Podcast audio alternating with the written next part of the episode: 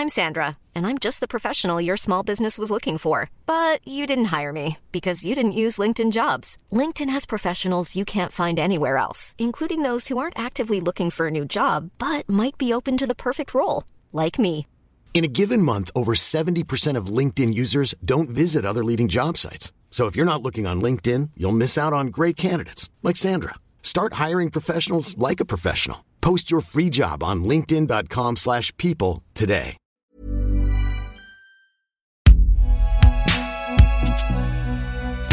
Partez sans moi et embrassez Binge Audio pour moi.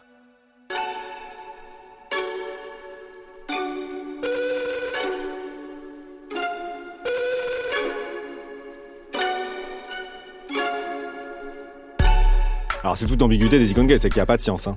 C'est, c'est, euh, enfin, tout le monde a son avis là-dessus et c'est aussi ce qui rend le, sujet fun. C'est-à-dire que c'est, absolument pas, il n'y a pas de, y a pas de médaille, il n'y a pas de diplôme, mais euh, c'est ce qui est un peu magique. C'est-à-dire que du coup, c'est ce qui fait que dans la- l'espèce de, de poudre euh, de perlimpinpin qui fait une icône gay, il y a quelque chose qui, qui, qui dépasse un peu l'entendement, quoi. Et c'est ce qui fait que c'est si fun aussi de les étudier. Hein.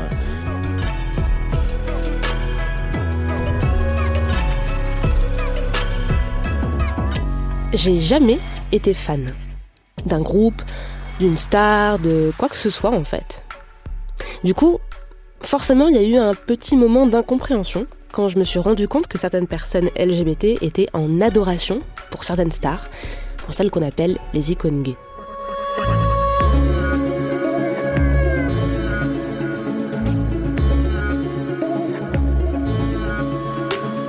Judy Garland, Céline Dion, Mylène Farmer.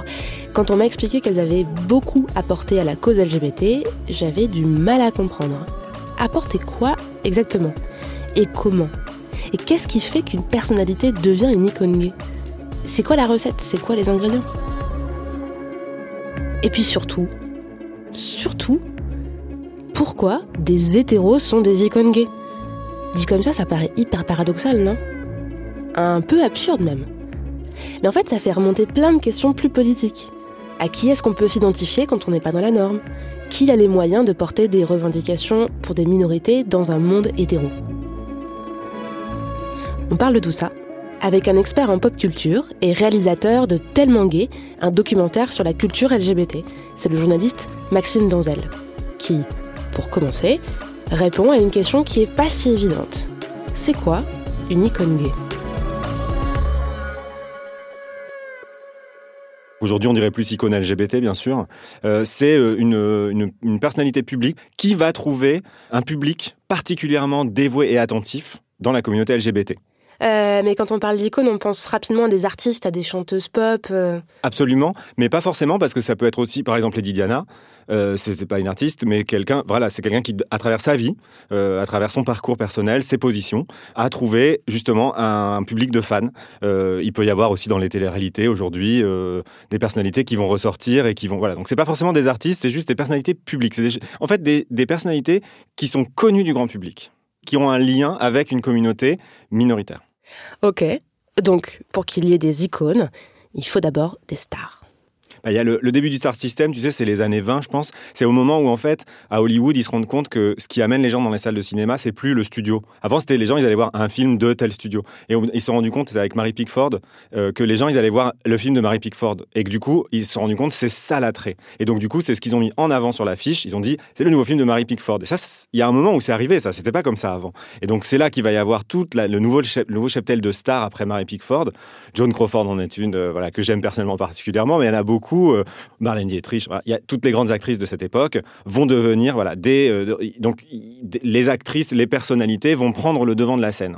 Et à partir des années 50, euh, 40-50, on dit que c'est un peu la naissance de la pop culture en réalité, qui va devenir la naissance de la culture jeune et donc du coup une omniprésence en fait de la culture populaire qui va qu'on va retrouver partout, enfin, voilà, dans les médias, etc. Donc du coup une omniprésence de ces personnalités. Donc forcément euh, chez les homos, euh, forcément plus de personnalités auxquelles s'identifier et, et à vénérer. Du coup, c'est qui à l'époque, années euh, 50, euh, années 40-50, euh, les icônes de l'époque? Bah, Marlène Dietrich, Greta Garbo, souvent des, des personnalités qui ont une, une petite dose de trouble dans le genre. Des, des- voilà, des actrices qui, qui, qui jouent un petit peu avec euh, la masculinité, le travestissement, où il y a des rumeurs sur leur bisexualité, mais on sait jamais vraiment trop. Euh, voilà, c'est ce, genre de personnalité-là. Et puis des Judy Garland.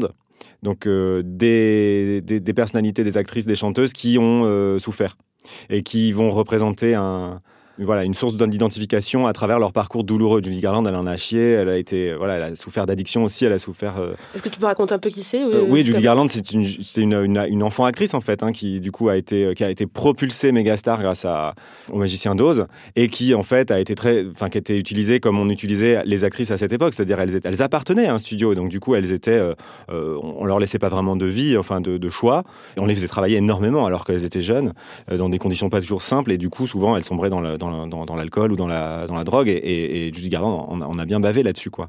Et donc du coup, ça a été une vie euh, difficile et ça, ça transparaît dans son travail. En fait, dans ses films, on, voit à la fois euh, le destin des personnages qu'elle incarne, mais aussi il y a quelque chose d'extrêmement personnel euh, qui est, euh, c'est dur de résister. hein. Dans Une étoile est née, il y a une scène incroyable où elle, euh, est très amoureuse de son, mec, mais qui est en train de sombrer.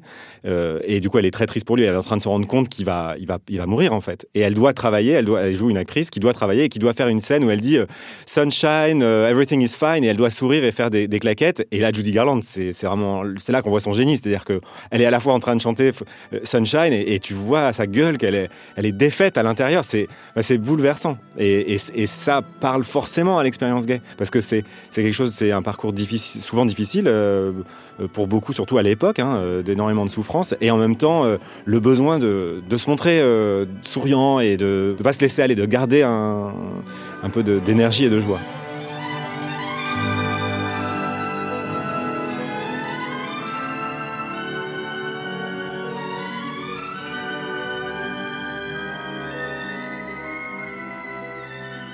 Souvent, ce sont aussi à cette époque-là, années 40, années 30-40, des actrices euh, qui jouent euh, au cinéma des rôles de femmes qui ont très intelligentes avec euh, beaucoup de répartie. Euh, voilà, Bette Davis étant le, le summum aux États-Unis, parce que du coup, il y a quelque chose comme un modèle de être en société, être pas totalement au top, c'est-à-dire que Bette Davis c'est pas la plus belle hein, des actrices du tout. Euh, mais elle, elle, elle dépasse, et c'est la même chose pour Judy Garland. C'est pas une, c'est pas à la base une femme particulièrement belle dans les canons habituels de la beauté. Mais avec son, soit son charme, soit son intelligence, son esprit, elle va complètement dépasser justement cette impression de d'être euh, laissée pour compte. Hein. C'est-à-dire que même dans un film de Bette Davis, à la fin, il y a, y a Marilyn Monroe qui arrive, c'est son premier rôle, et, on sous-entend que ça va être la nouvelle. Effectivement, c'est le physique qui va compter, quoi. Et Bette Davis, c'est la génération de voilà de ces stars qui brillent et qui sont glamour grâce à leurs mots, grâce à leurs verbes, grâce à leur euh, voilà leur, leur esprit. Elle, ça, ça, c'est un humour sec, langue de vipère un peu, mais tellement drôle et tellement intelligent que du coup, je pense que pour les homos, il y avait un vrai plaisir à voir à, un modèle comme ça. Et c'est quelque chose parce qu'en fait, c'est un modèle de défense. Et c'est un modèle de défense qu'on apprend quand on voit ces personnages-là, quand on voit ces actrices au cinéma pratiquer euh, aussi bien. Parce qu'en fait, elle, elle- répond à qui Euh, Elle répond à, des, à des hommes qui la maltraitent ou qui la, ou qui la prennent euh, de haut, ou à des femmes qui justement la, la, considèrent comme euh, pas importante parce qu'elle n'est pas suffisamment belle à leurs yeux. Et ben elle, ça c'est les aux gays ça leur parlait, même aux lesbiennes ça devait leur parler. Et donc du coup euh, c'était un modèle de comment on peut se défendre. C'était un, apprentissage en fait. Pour, pour, pour les gays, c'est effectivement une manière d'espérer et d'imaginer que euh, pour eux aussi il y a un salut. Euh, autre que la prison, euh, le rejet de la famille, euh, euh, l'addiction, euh, la mort. qui était un peu le, le- menu hein, à l'époque.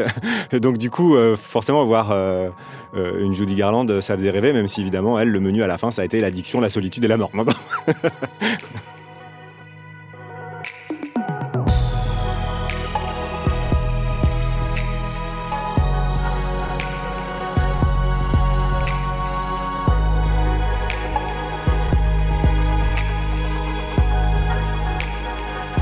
Ça pose une ambiance quand même.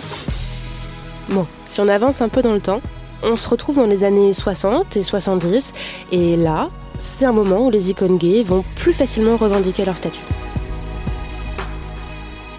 Il y a un message beaucoup plus clair à partir des années 60-70 avec euh, des chanteuses qui vont, euh, qui, vont, qui vont envoyer des messages un peu plus évidents. Euh, les chansons de Diana Ross, I'm Coming Out. Bon, c'est bon, la disco aussi là, hein, mais mais on est on est beaucoup plus clairement dans dans des messages adressés, une reconnaissance officielle en fait de ce statut d'icône. Il y a même une scène assez marrante dans un film qui s'appelle The Rose avec Bette Midler où donc elle joue une chanteuse qui est exactement calquée sur elle-même et elle va dans un bar gay et il y a des des drag queens sur scène qui euh, incarne toutes les icônes gays. Donc Judy Garland, euh, je sais pas, il y avait Barbara Streisand et peut-être Diana Ross et Bette Midler. Elle monte sur scène avec elle et elle, chante avec elle. Et ça m'a fait tellement rire quand j'ai vu parce que je me suis dit ah bah elle a décidé qu'elle faisait partie des icônes gays. Elle s'y elle s'y colle en fait. Elle dit bah moi moi, moi je, je, fais partie donc. Mais comme mine de rien le film le dit clairement. Le, le, film affirme ça. Le film euh, raconte ça. et, effectivement les, les, les icônes gays de l'époque vont beaucoup plus clairement envoyer des messages, faire appel à ces communautés, plus dans la musique, disons. Et euh, certaines euh, vont plus clairement dire les choses. Je pense à Jane Fonda. C'est d'une modernité, c'est-à-dire qu'elle a un discours hyper clair et précis sur les droits LGBT, euh, qu'ils sont nécessaires, urgents. Elle soutient la communauté politiquement de manière, sans appel. et voilà, ça c'est aussi ce qui va commencer à, changer un peu les choses. Working together, we can be stronger than either entity is by itself. So it's really healthy that we try to bring these things together. Are they using you? I hope they use me. I hope they use me. What am I here for if not to be used by good people for good things? Good people for good things.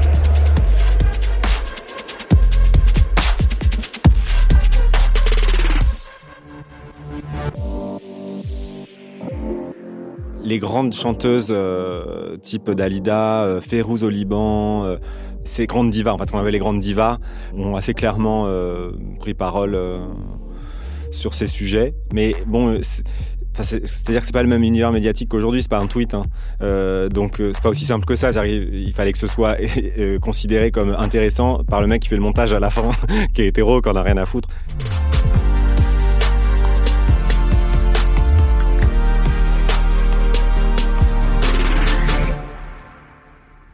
Mais c'est vrai que l'implication euh, officielle politique de ces stars à l'époque, elle, elle est pas comme aujourd'hui non plus. C'est, faut pas tout mélanger non plus. C'est, c'est-à-dire que c'est des signaux un peu plus clairs. Bon, Jane Fonda c'est vraiment un exemple particulier parce que c'était quand même une actrice extrêmement politisée à tous les niveaux.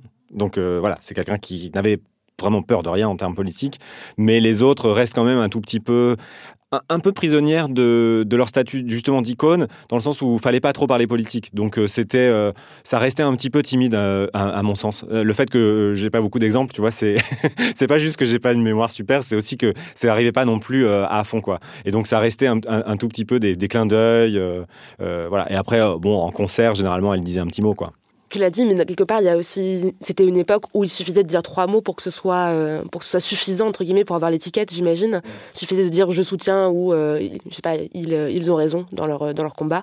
Ça suffisait à devenir quelqu'un d'important pour la pour la communauté LGBT, si on veut dire ça comme ça. Une petite remarque suffisait quelque part? Oui, et, en même temps, euh, du coup, c'est aussi le moment où il commence à émerger des figures politiques hyper importantes comme Harvey Milk aux États-Unis, qui du coup lui était euh, un, élu euh, ouvertement gay. Bon, qui c'était quand même un autre niveau, quoi. Donc, voilà, politiquement, ça avait beaucoup plus de force d'une certaine manière. donc, le, c'était aussi une période, surtout aux États-Unis, très tendue politiquement. Et donc, je pense que les, les célébrités étaient assez frileuses hein. pour parler politique. ils voulaient pas non plus mettre à dos leur public. Donc, euh, ça restait encore euh, light, quoi. On commence à avoir cité pas mal de noms d'icônes LGBT et que des femmes. Pourquoi est-ce que spontanément, on n'a que des noms de femmes qui nous viennent en tête? D'abord, euh, les hommes qui étaient célèbres, c'était des hommes hétéros. ou alors, très furieusement dans le placard.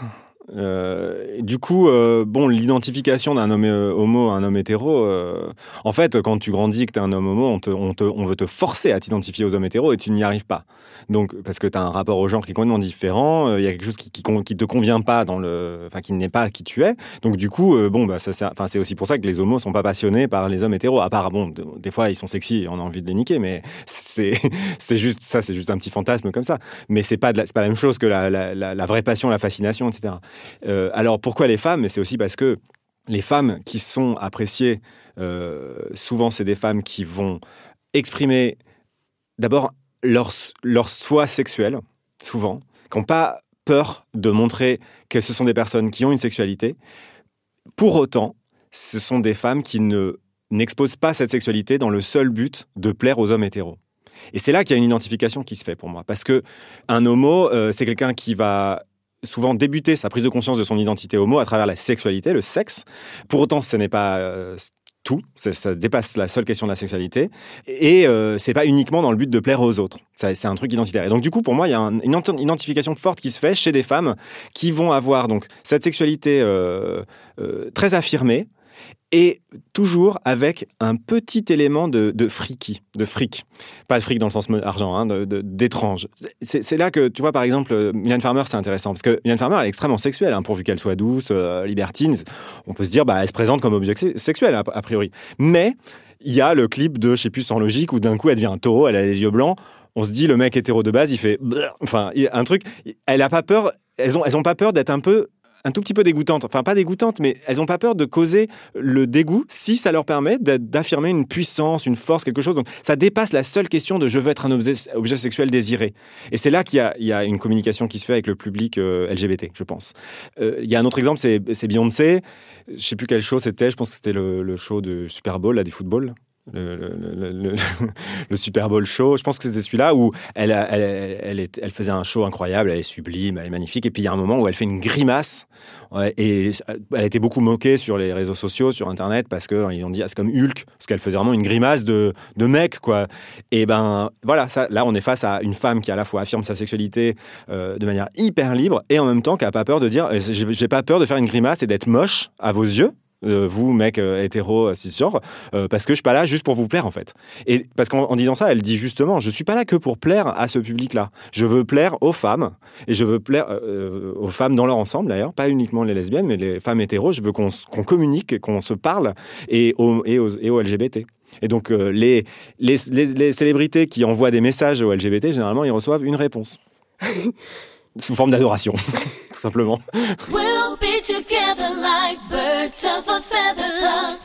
Things are meant to be. Yeah. One way or another, you know we'll be there together, cause I know he loves me. On se fait une petite parenthèse Le temps de décortiquer les caractéristiques de cinq icônes et de trouver ce qui, dans leur vie, dans leur caractère, résonne avec le vécu LGBT. Ok, alors par exemple, pourquoi Céline Dion? Céline Dion, en fait, tu veux, c'est, une, elle a absolument pas peur du ridicule, euh, et du coup, elle va se montrer telle qu'elle est, euh, sans chercher à, à plaire, mais cette espèce de sincérité sans, sans phare, c'est aussi, c'est aussi le Québec, en fait. Et, et, vraiment, c'est très lié à comment on est au Québec. Mais donc, elle, elle, elle amène euh, la, culture québécoise à un niveau euh, d'icône gay, quoi. C'est-à-dire que son, son, son, et il y a aussi que c'est pas à la base euh, une, une, personne qui a une beauté évidente, mais elle va se, elle va se comporter comme une super modèle. Et, et c'est ça qui est génial, c'est-à-dire qu'en fait, elle est sublime parce qu'elle a décidé de l'être, parce qu'elle a décidé qu'elle était. Et en fait, et effectivement, bah du coup, elle l'est. Elle est, elle est belle en fait, Céline Dion. Mais c'est vrai que à la base, elle est plutôt un peu chevaline, quoi, tu vois. Mais, mais en fait, euh, tu te rends compte que c'est beau, chevaline. Pourquoi, pourquoi Cher? Cher, euh, c'est un peu le même phénomène que, que Tina Turner aussi. Il y a la, la, dans son parcours, il y a le fait qu'elle s'est, elle a été associée à un mari. C'est une épouse qui s'est, qui s'est libérée. Et ça, c'est, euh, je crois que c'est le rêve de chaque euh, jeune homme gay pour sa mère. bon, mais ça, j'exagère. Mais voilà. Donc, je pense, pour moi, c'est ça, cher. Euh... Et, euh, et, puis, euh, c'est aussi un truc sur la mode. Et ça, c'est la même chose Céline Dion. Enfin, on connaît moins bien en France que c'était plus à la télé américaine, les, de, robes de Bob Mackie. Donc, il y a quelque chose de... Et, pareil, le côté un peu freaky. C'est-à-dire que Cher, elle poussait un peu loin le bouchon du, côté spectaculaire de ses mises en scène et de ses, et de ses looks, quoi. Donc, du coup, c'est, elle est vraiment fun. Pourquoi Adèle? Alors Adèle, c'est aussi la, performance vocale. C'est-à-dire que Adèle, au début, euh, c'était euh, une femme en, surpoids qui avait cette voix incroyable, et donc du coup, c'est vrai que les femmes grosses sont très mal représentées dans la pop culture, sauf quand elles ont euh, une, une, belle voix. Et donc du coup, c'est aussi ce qui provoque l'iconification, c'est-à-dire que justement son talent est tel que les règles de la pop culture de tu ne seras connu que si tu es super bonne, euh, selon les critères patriarcaux, euh, son vol en éclats. Et donc, euh, alors maintenant, il y a mieux parce que maintenant, on est en train de faire voler en éclats tout ça, belle voix ou pas.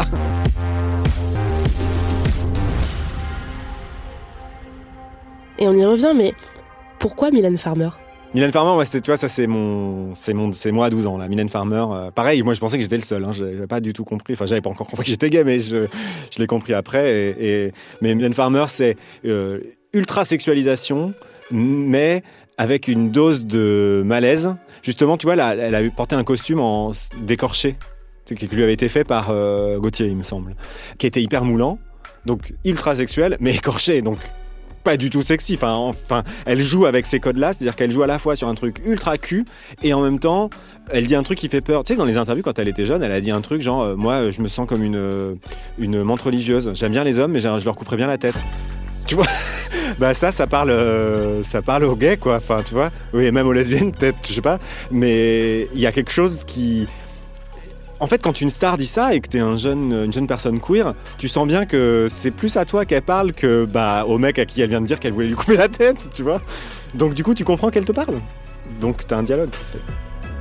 Et enfin, pourquoi Aya Nakamura? Aya aussi parce que c'est aussi une icône féministe. Et aussi, je pense qu'il y a forcément une identification dans le fait où elle a été aussi directement d'emblée ultra jugée, ultra réduite. Euh, ah, dans les médias français, ils se moquaient de son nom, ils se moquaient de son physique, ils se moquaient de sa musique. Oh là là, c'était vraiment ridicule, alors que, c'était génial. Enfin, c'était quand même euh, la pop d'enfer, quoi. Donc, euh, du coup, je pense qu'il y a aussi une identification au fait qu'elle a été euh, conspuée et que du coup chez les jeunes gays il y a quelque chose de garder la tête haute face au colibé qui plaît c'est à dire que c'est un modèle aussi de, de fierté euh, pride. Euh, on en a besoin de cette fierté. Euh, certains comprennent pas toujours pourquoi on a besoin de fierté, mais on a besoin de fierté parce qu'on a tellement souffert de honte et que donc du coup ces icônes, qui, ces, stars qui représentent la fierté face à l'adversité, c'est un modèle pour nous. C'est un guide, c'est un tuto. c'est un tuto comment être fier et être et, s'assumer et faire face à ceux qui, qui essaient de vous rabaisser.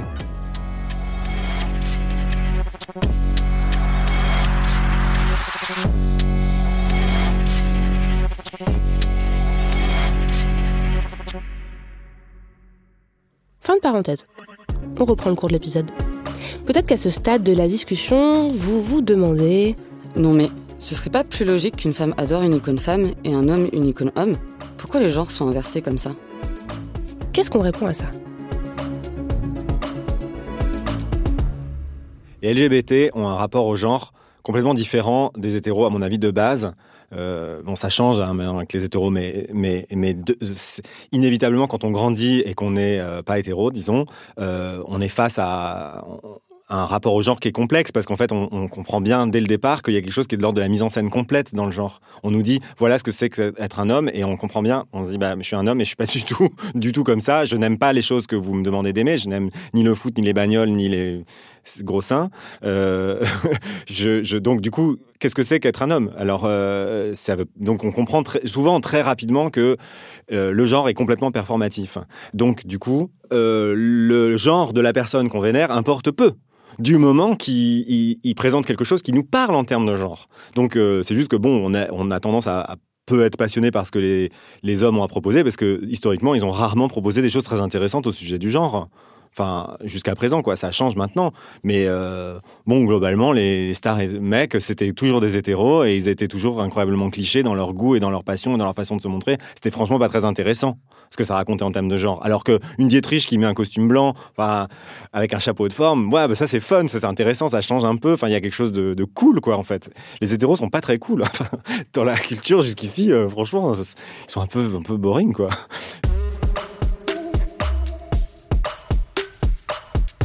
Mais pourquoi les icônes LGBT, elles sont hétéros du coup? Parce qu'en fait, je pense que quand tu poses cette question-là, c'est que tu, tu parles d'un aspect de l'icône gay, l'aspect modèle. Et c'est vrai qu'on peut se demander pourquoi on prendrait comme modèle quelqu'un qui n'est pas de notre communauté alors qu'on est d'une minorité. Bon, euh, il y a toutes les réponses qu'on a données sur le fait qu'il n'y avait pas, euh, il y avait, pas, il y avait pas au catalogue il n'y avait pas des homos, mais ça dépasse ça parce que c'est encore le cas maintenant. Donc aujourd'hui il y a plein d'homos qui sont, d'ailleurs il y en a qui sont des icônes gays, hein, des homos et des trans et des et des, lesbiennes et des bisexuels, il y en a. Euh, mais je pense que c'est parce qu'en fait l'icône gay elle n'est pas uniquement là en tant que modèle. Elle est là partiellement en tant que modèle, mais elle est là en tant que personnification de la culture gay dans le mainstream. Elle va incarner. suis-moi, suis-moi. C'est-à-dire qu'en fait, elle va, à travers son travail exprimer en fait faire du camp en fait c'est-à-dire la culture gay l'humour gay la, sensibilité euh, LGBT cette manière de voir une théâtralité dans les choses euh, d'aller totalement loin dans l'exagération euh, c'est Dion quoi tu vois et assumer complètement le ridicule et une petite dose de vulgarité et de dire bah en fait moi j'ai le droit d'être un peu vulgaire parce qu'en fait c'est quoi le contraire de la vulgarité? C'est la bourgeoisie donc tout ce truc là elles vont ces stars-là vont incarner ça, mais au milieu de la pop culture de tout le monde. Et donc, du coup, en fait, elles nous représentent aussi, euh, à travers, euh, en, en portant notre voix et notre façon de voir le monde. Et donc, en personnifiant la culture gay dans le mainstream, euh, elle- on s'en fout qu'elle soit hétéro, en fait, du moment qu'elle soit camp. Alors, camp, il faut essayer un peu expliquer. Ça, c'est la question à 1000 euros, c'est expliquer le camp. J'essaye à chaque fois. C'est le camp, c'est ce qui est- c'est le camp, c'est une. Pour moi, c'est oui, c'est l'humour euh, LGBT, c'est l'hum- l'humour gay d'origine. Maintenant, c'est un peu pratiqué par tous les LGBT. C'est une façon de voir le monde. C'est une façon, c'est une esthétique et c'est une sensibilité. C'est une manière de lire les- la culture. C'est une manière de de regarder la culture en, en- aimant la culture pas uniquement comme pour sa valeur artistique, mais pour aussi euh, son, en fait, son, son, son aspect amusant. Surtout, surtout sur le kitsch, c'est-à-dire sur ce qui est, voilà, sur la vulgarité, sur le, la théâtralité des choses, l'exagération. Tu sais, il y a eu maintenant une culture camp un peu hétéro, c'est la culture du nanar. C'est-à-dire la fascination pour des films qui sont tellement mauvais, qui sont vraiment géniaux et qu'on les aime pour de vrai. On les aime vraiment d'amour, ces films-là, même s'ils sont tellement mauvais, mais ils sont tellement sincères. Et, ça, ça c'est du camp, en fait. Et, chez les gays et chez les lesbiennes aussi, depuis euh, une éternité, c'est euh, leur manière de voir la culture aussi. C'est-à-dire que quand ils regardaient John Crawford, euh, euh, ils étaient fascinés parce qu'en fait, quand elle, euh, quand elle gifle sa fille et qu'elle se fait gifler en retour dans Mildred Pierce, c'est tellement too much que c'est génial et que du coup, un, public lambda qui est pas camp va dire elle joue mal ou c'est trop, c'est pas bien. Alors que le public camp va dire c'est trop, donc c'est bien. C'est-à-dire que ce qu'on aime, c'est que ce soit trop. Parce qu'on a besoin de trop, on a besoin de rêve, on a besoin d'exagération. On est, voilà, la, culture gay d'origine, c'est euh, voilà, c'est c'est le- l'extravagance. Euh, et donc, du coup, l'extravagance, c'est retrouver dans la culture cette extravagance-là. C'est, parce que il y a quelque chose qui nous parle dans notre façon aussi de nous mettre en scène. Parce que, comme on l'a dit tout à l'heure, c'est, une manière de se défendre, cette, cette manière de, de- d'exagérer, de, de, de mettre un petit peu de malaise. Le camp, c'est cette lecture où on prend pas trop les choses au sérieux, en fait. On, on va prendre avec beaucoup de sérieux les choses qui ne le sont pas, et avec beaucoup de légèreté les choses qui sont sérieuses. Ça, c'est une bonne définition du camp, à mon avis, tu vois. Je pense que c'est une- vraiment une bonne définition. Oh, Ça, putain, je vais la entendues. Vas-y, Parce que vas-y, note. parce qu'on me le demande souvent, et à chaque fois, je pars dans une explication qui dure 20 minutes.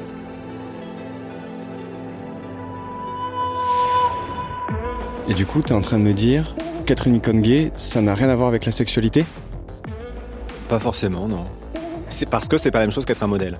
Et je pense qu'aujourd'hui, aujourd'hui, on a des icônes gays et des modèles. Et donc, du coup, c'est peut-être encore plus vrai que jamais, puisque on n'a plus besoin que nos icônes gays soient nos modèles. Puisqu'on a nos modèles. On, a, euh, on a Frank Ocean, on a, euh, euh, on a euh, Elliot Page, euh, on a euh, Laverne Cox, on a, on a des modèles extraordinaires. Euh, euh, on a euh, des Neil Patrick Harris, euh, Megan Rapinoe, extraordinaire. Voilà, donc on, a nos modèles. Nos modèles, on les a et euh, elles sont, euh, voilà, là pour le coup, elles sont concernées, elles, l'incarnent, elles le disent, elles sont comme nous, etc. Donc, du coup, mais on leur demande pas d'un, pour le coup, on n'a pas besoin qu'elles incarnent la culture camp, parce qu'en fait, elles sont, ça on s'en fout. Elles, elles, elles sont là pour autre chose. Elles sont là aussi pour être notre porte-parole, euh, nous défendre. euh, C'était fascinant de voir comme certaines justement personnalités arrivent à utiliser les moyens qu'ils ont. Qui, par exemple, quand Caitlyn Jenner a fait son coming out, c'est une horrible personne de droite, Caitlyn Jenner, mais non mais vraiment, elle est vraiment réac, républicaine et tout. Mais elle a fait son show, elle, son télé-réalité, elle a invité des formidables euh, femmes euh, trans qui étaient moins connues qu'elle.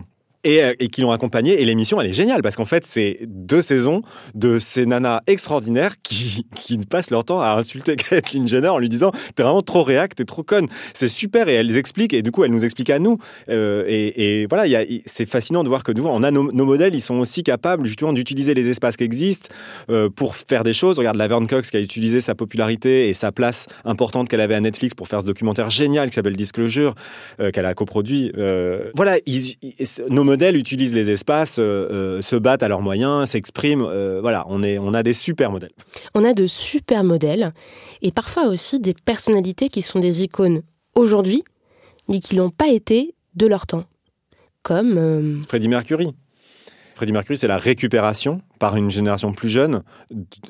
C'est la fabrication d'une icône gay qu'il n'était pas vraiment à l'époque. Parce qu'à l'époque, Freddie Mercury, c'est pas une icône gay. hein. Alors, je sais qu'aujourd'hui, j'ai eu une longue discussion avec une journaliste qui m'a interviewé à ce sujet sur euh, Freddie Mercury, qui comprenait pas qu'à l'époque, c'était pas une évidence pour tout le monde. Mais d'abord, il faut, faut regarder ce que c'est que les groupes de rock à l'époque. hein. Poison, et tout ça, c'était les cheveux longs, euh, maquillés, euh, les pantalons moulants, euh, il parlait avec une voix aiguë. Enfin, je veux dire, euh, la performativité du genre masculin à l'époque, c'est autre chose. Donc, Freddie Mercury, au milieu de tout ça, c'était pas non plus euh, le nez au milieu de la figure qu'il était gay. Je veux dire, il était plutôt moins gay que les autres, qui étaient vraiment hétéros, mais vraiment, quoi. Motley Crue, tu regardes Motley Crue, ils avaient l'air plus gays que, que Freddie Mercury. C'est sûr qu'aujourd'hui, on le voit juste lui tout seul, donc forcément, on se dit, bah, c'est évident. Mais ça l'était pas. Il le disait pas. Pour des raisons qu'il regarde, hein, c'est pas un jugement, euh, tu vois, c'est- compliqué en ces années 80, j'étais pas à sa place. Euh, mais, euh, mais du coup, c'était pas du tout une icône gay. Leur public était vraiment hyper hétéro. il- il- D'ailleurs, il, il- il parlait à ce public-là. Mais aujourd'hui, tout d'un coup, on, bah, maintenant, on connaît mieux sa vie, on connaît son parcours, on connaît ses difficultés, le temps a passé, enfin, le, le- il y a eu des films là-dessus, des livres et tout ça. Et donc, du coup, ça parle à plein de, jeunes. Le- finalement, le fait au- aussi qu'il a eu, il était, il était obligé de se cacher et qu'il était, il était pas à l'aise et que, voilà, puis il était bisexuel. Donc, c'est, aussi, euh, il n'y a pas énormément de, stars qui ont été, voilà, dont on connaît, il n'y avait pas beaucoup d'icônes bi finalement. Donc, du coup, bah, c'est super qu'ils puissent, euh, euh, les bi puissent retrouver, voilà, une personnalité en laquelle se projeter. Donc, du, coup, il, voilà, ça change avec le temps et tant mieux, quoi. C'est super, il y a une relecture. Mais à l'époque, c'était pas euh, totalement le cas, quoi. Trouver des personnalités en lesquelles se projeter. C'est parce qu'on parle de projection de soi, quand on parle d'icône, que c'est même parfois une bonne chose qu'elle soit hétéro, justement. Oui, c'est-à-dire que l'icône, euh, l'icône gay, euh, en étant hétéro, elle va, elle va être quelque chose qui nous ressemble, mais qui n'est pas totalement nous. Et du coup, euh, souvent, le truc, ce qui est un peu dur à dire, c'est qu'on a beaucoup de haine de soi hein, quand on est un jeune homo, et parfois même à tous les âges. On- je crois qu'on lutte tous avec ça d'une manière ou d'une autre, parce qu'on est dans une société patriarcale, je te réexplique pas le truc, euh, mais qui nous renvoie une image dégueulasse de nous-mêmes, donc forcément, bon. Et, donc, du coup, cette, euh, cette haine qu'on a de nous-mêmes, euh, elle peut s'exprimer envers d'autres homos. Souvent, d'ailleurs, les parcours homo, ça commence parfois par une partie où, bon, moi, je suis homo, mais je suis pas comme ceux-là. Je suis pas comme les autres homos. Euh, ça, c'est voilà, c'est un peu, c'est difficile. Il y en a beaucoup d'entre nous qui passent par cette, cette phase-là. Il y en a qui y restent. C'est, mais c'est parce que ça vient d'une difficulté intime, quoi. Euh, et du coup, euh, on peut avoir un jugement assez sévère hein, des autres homos parfois. Euh, et du coup, une icône hétéro, quelque part, bon, bah, on n'a pas ce problème. C'est-à-dire qu'à la fois, on a une source d'identification, euh, un modèle, quelqu'un qui nous parle, quelqu'un qui représente un peu notre culture, euh, mais pas quelqu'un qu'on va haïr autant que. Moi, par exemple, dans, la, dans ma vie, j'ai plus eu de passion pour euh, la culture lesbienne que la culture euh, gay. J'étais, quand il y, a eu une période marrante où il y a eu deux séries qui sont sorties en même temps, il y avait Queer as Folk et euh, The L Word. Je- Gay as Folk, ça me gonflait, mais profondément, quoi. C'était ou même Looking, j'ai pas pu regarder. Je veux dire, un épisode entier sur le mec qui se dit qu'est-ce que ça fait que sucer un mec non circoncis? Je, ne peux pas. Je veux dire, c'est au-dessus de mes forces. Ça me saoule. Je veux dire, C'est déjà ma vie au quotidien. Ce genre de débat, je, je ne veux pas en voir plus, quoi. Alors que L-Word, c'était à la fois quelque chose qui me parlait, parce que ça, raconte quelque chose du sexisme, de l'homophobie, de, voilà, de, ce que c'est qu'avoir un groupe d'amis homo, etc., et en même temps complètement exotique pour moi, bon, parce que c'est des personnes riches à Los Angeles, mais aussi parce que c'est des lesbiennes et que ça me, ça me parlait plus parce que j'avais pas cette petite, cette petite haine des autres gays qui traînait à l'époque encore en moi, quoi.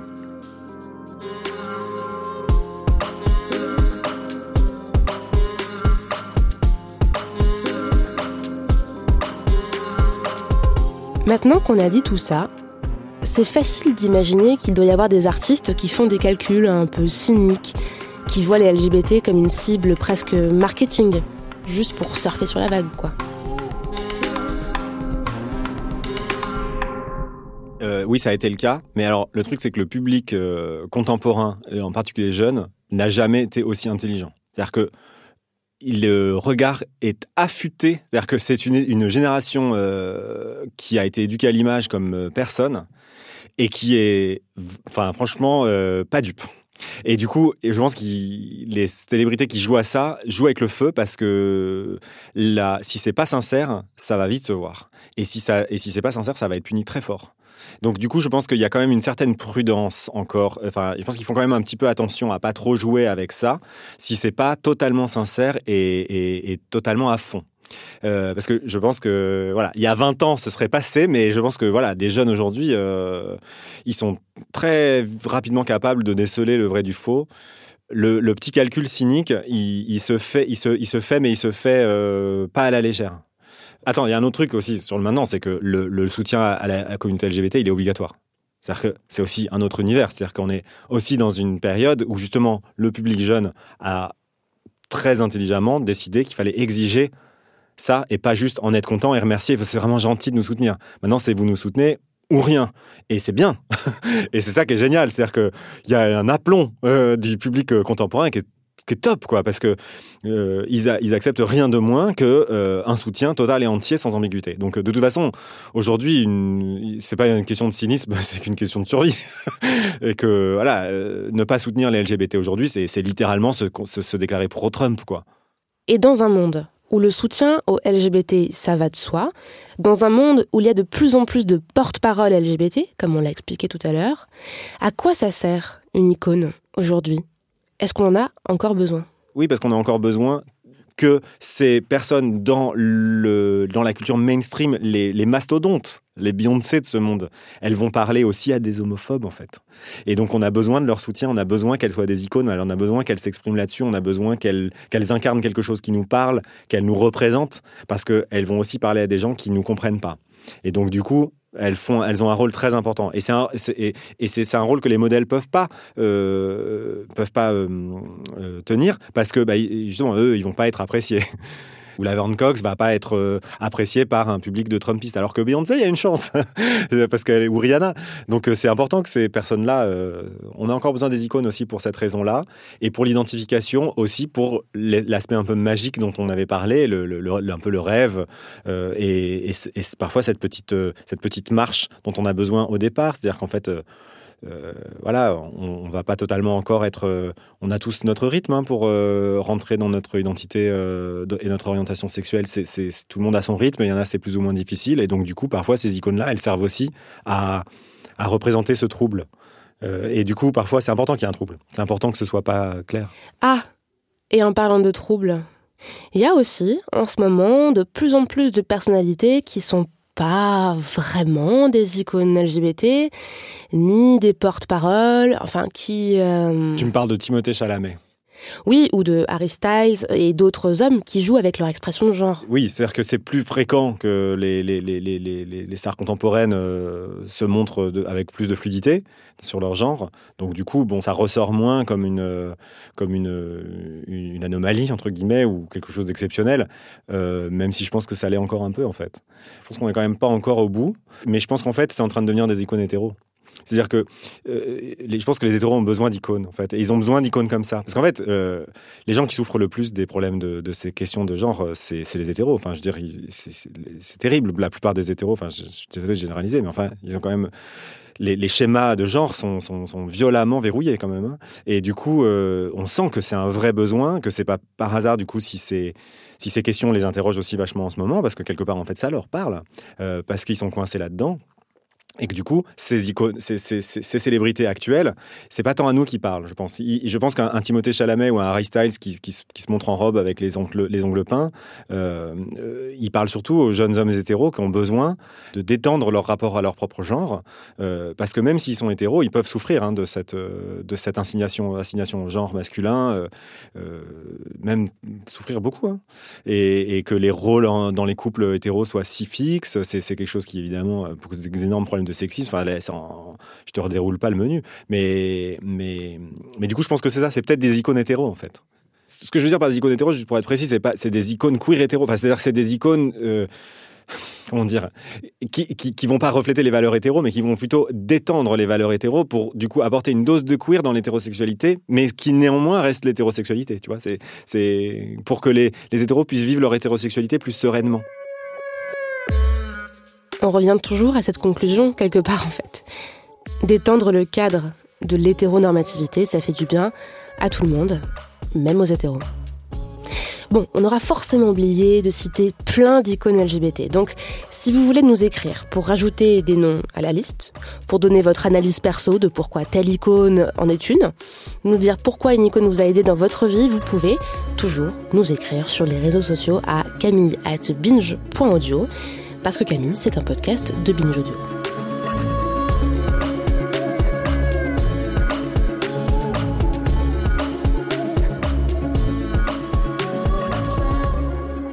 Cet épisode a été réalisé par Solène Moulin, ex-fan inconditionnel de Pink, cheveux rouges inclus. À la production, il y avait Lauren Bess, fangirl des fangirls, folle de Harry Styles et de Prince. Et moi, bon bah comme je vous ai dit, j'ai jamais été fan, mais j'ai tellement écouté American Life de Madonna quand j'étais enfant que bon, ça a dû jouer quelque part euh, dans l'histoire. hein.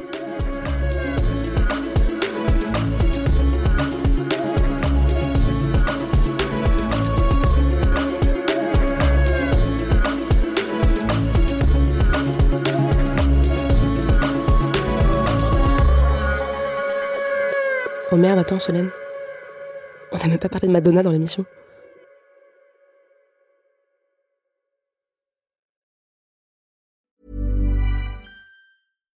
When you make decisions for your company, you look for the no brainers. And if you have a lot of mailing to do, stamps.com is the ultimate no brainer. It streamlines your processes to make your business more efficient, which makes you less busy. Mail checks, invoices, legal documents, and everything you need to keep your business running with stamps.com. Seamlessly connect with every major marketplace and shopping cart. Schedule package pickups and see your cheapest and fastest shipping options from different carriers with rates up to 89% off USPS and UPS rates. And with the stamps.com mobile app, you can take care of mailing and shipping wherever you are. Make the same no-brainer decision as over 1 million other businesses with stamps.com. Sign up with code program for a 4-week trial plus free postage and a free digital scale. No long-term commitments or contracts. That's stamps.com. Code program.